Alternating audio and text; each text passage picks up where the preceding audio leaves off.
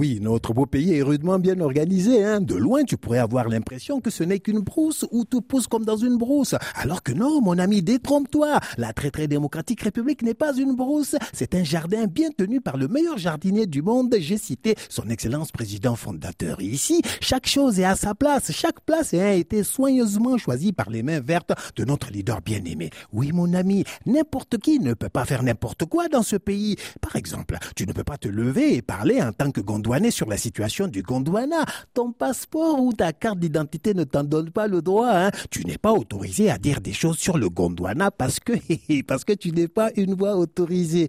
Bon, attention à ne pas confondre voix autorisée et voix officielle. Ce n'est pas la même chose.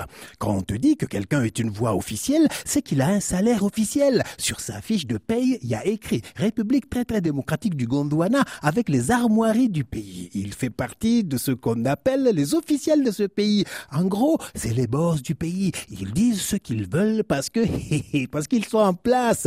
Et quand on te dit que quelqu'un est une voix autorisée, c'est quelqu'un qui parle parce que les voix officielles l'y ont autorisé. Une voix autorisée dit ce que les voix officielles lui ont dit de dire ou l'ont autorisé à dire. Oui, parce qu'une voix autorisée doit d'abord faire une demande écrite en 12 exemplaires, attendre qu'on lui réponde avant de prendre la parole, que ce soit dans un meeting, dans les médias, sur les réseaux sociaux ou bien ou à la tribune des Nations Unies.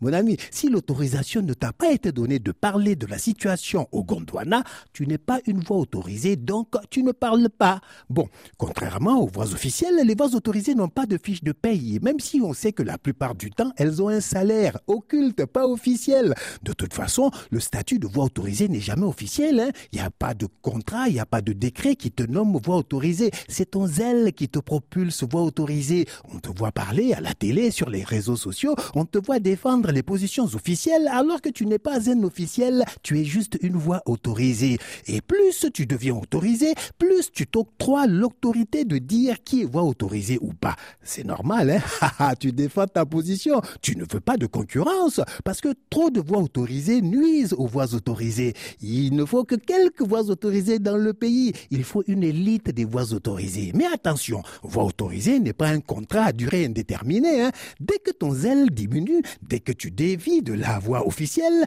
dès que tu énerves quelqu'un en haut de en haut, eh ben, on déchire ton autorisation et tu retournes te chercher un vrai travail.